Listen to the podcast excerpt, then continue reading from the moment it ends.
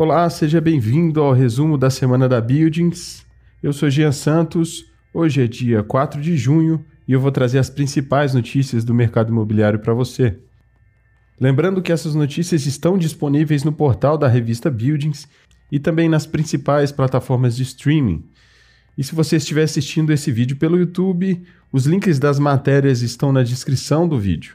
Então vamos para a nossa primeira notícia, que foi publicada na Folha de São Paulo. Magalu prevê um novo centro de distribuição para agosto em Guarulhos, com 500 funcionários. O Magazine Luiza vai abrir seu terceiro centro de distribuição em 2021, agora em Guarulhos, para atender a região de São Paulo. Nos próximos dois meses, 500 funcionários devem ser contratados, antes do início da operação, prevista para agosto. A empresa já havia inaugurado centros de distribuição em Gravataí, Rio Grande do Sul, e Araucária, no Paraná, e avalia Minas Gerais ainda neste ano. Ainda segundo o portal Mercado e Consumo, a transformação do Magalu em um ecossistema de negócios tem sido feita por meio de novos negócios e aquisições de empresas. Somente em 2021 foram feitas cinco compras, entre elas do portal de conteúdo Still the Look, da plataforma Grand Chef e do sistema de e-commerce de supermercado VIP Commerce. O Magalu não abre mão de manter uma cultura corporativa única com as empresas que estão se integrando ao ecossistema de negócios. Ao mesmo tempo, há uma preocupação de manter a identidade dessas empresas. Segundo o CEO da empresa, Frederico Trajano, abre aspas, temos nos dedicado a facilitar conexões entre a nave mãe e as satélites, que são as empresas que estão chegando para integrar o ecossistema. Fecha aspas.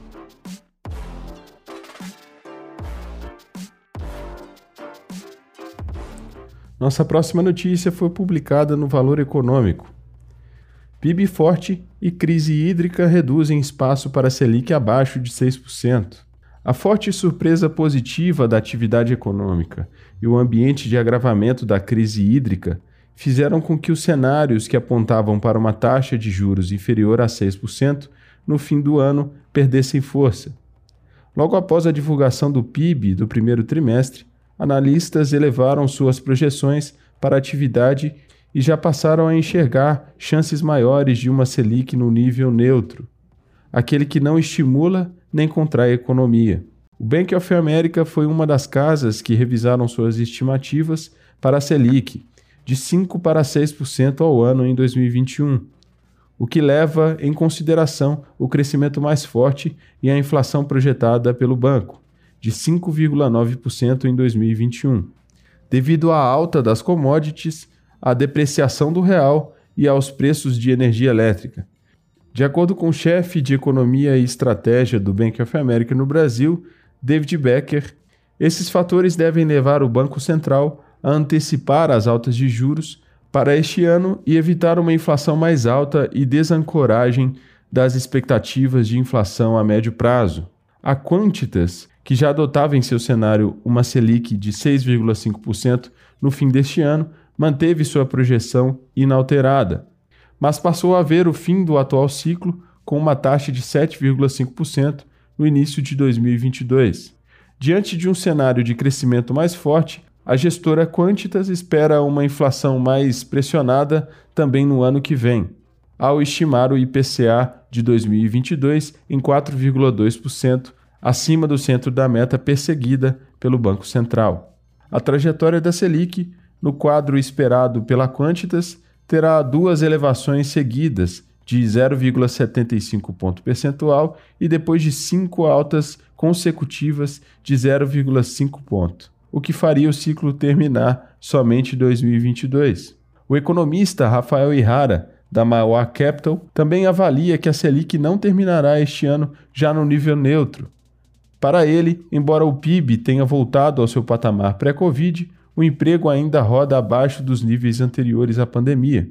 Estamos vendo uma recuperação da atividade sem resposta da mesma magnitude no emprego, disse ele.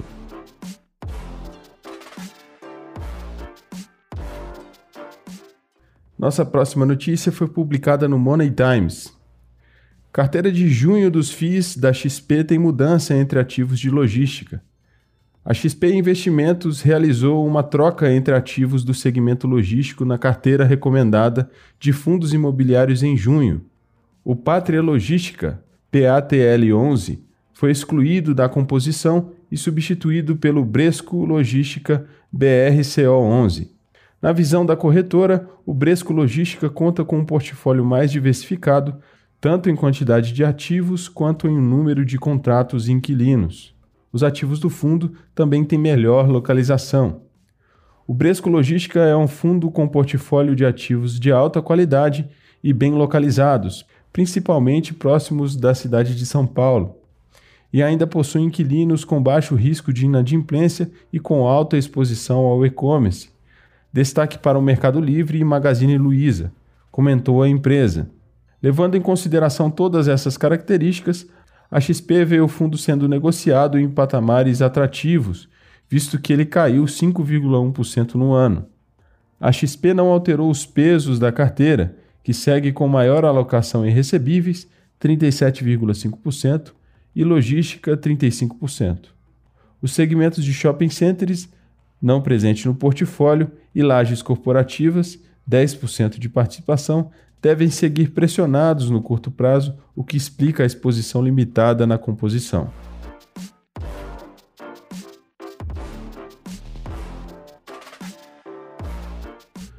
Nossa próxima notícia foi publicada no Valor Econômico americanos trocam emprego para seguir em home office. Uma reunião de seis minutos levou a americana Portia Tweed a pedir demissão. Ela assumiu o cargo de especialista em compliance em fevereiro, atraída pela promessa de trabalho remoto. Porém, o pedido para um encontro presencial, programado para durar 360 segundos, foi a gota d'água para ela. Ela se dirigiu ao escritório teve uma breve conversa e decidiu que bastava. Com a pandemia perdendo força à medida que a vacinação avança, a pressão de alguns empregadores para que os funcionários retornem ao escritório está se chocando com aqueles que consideram o trabalho remoto o novo padrão. Enquanto empresas como Google, Ford, Citigroup prometem maior flexibilidade, muitos diretores executivos exaltam publicamente a importância de retornar aos escritórios. Alguns lamentaram as dificuldades do trabalho remoto, dizendo que diminui a colaboração e a cultura da empresa. O ano passado, no entanto, provou que é possível realizar o trabalho de qualquer lugar, sem longas viagens de trens lotados ou rodovias.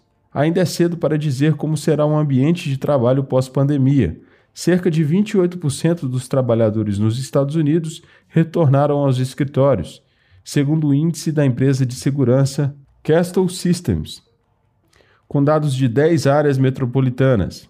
Uma pesquisa com mil americanos mostrou que 39% consideram se demitir caso seus empregadores não sejam flexíveis sobre o trabalho remoto. A diferença geracional é clara. Entre a geração Y e a geração Z, esse número era de 49%, de acordo com pesquisa da Morning Consult para a Bloomberg News. O trabalho remoto e o modelo híbrido chegaram para ficar, disse Sarah Salton, CEO da FlexJobs, uma plataforma de empregos focada em empregos flexíveis.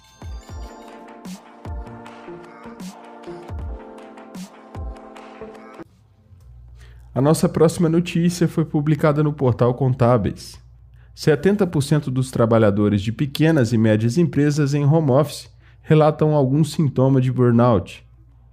A síndrome de burnout, distúrbio de exaustão extrema provocado pelo trabalho, tem assolado também os funcionários de pequenas e médias empresas.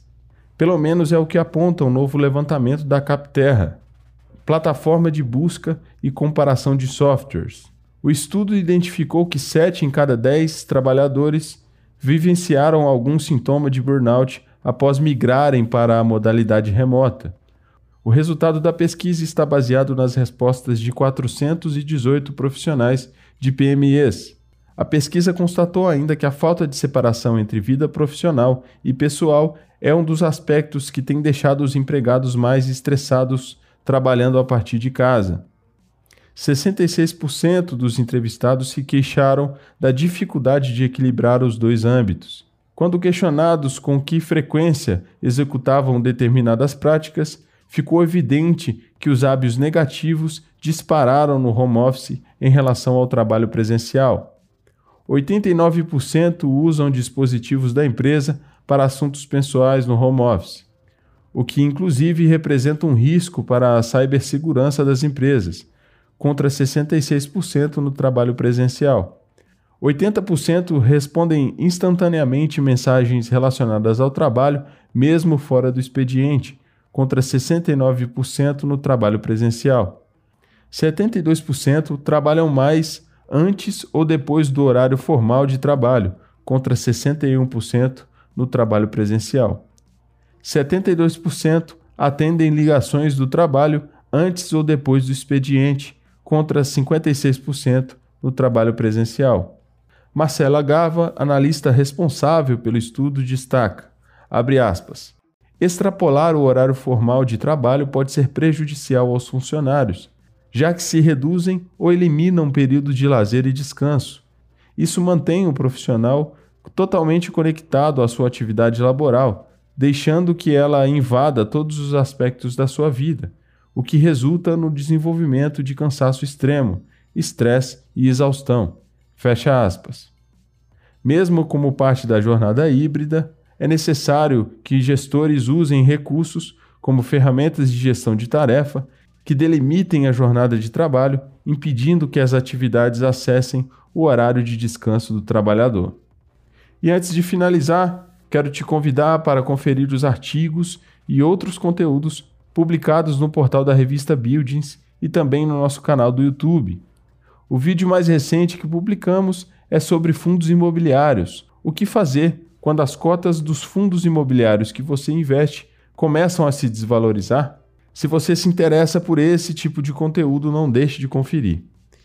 Eu sou Jean Santos, vou ficando por aqui, te desejando um excelente final de semana e nós nos vemos na sexta-feira que vem. Um abraço e até lá.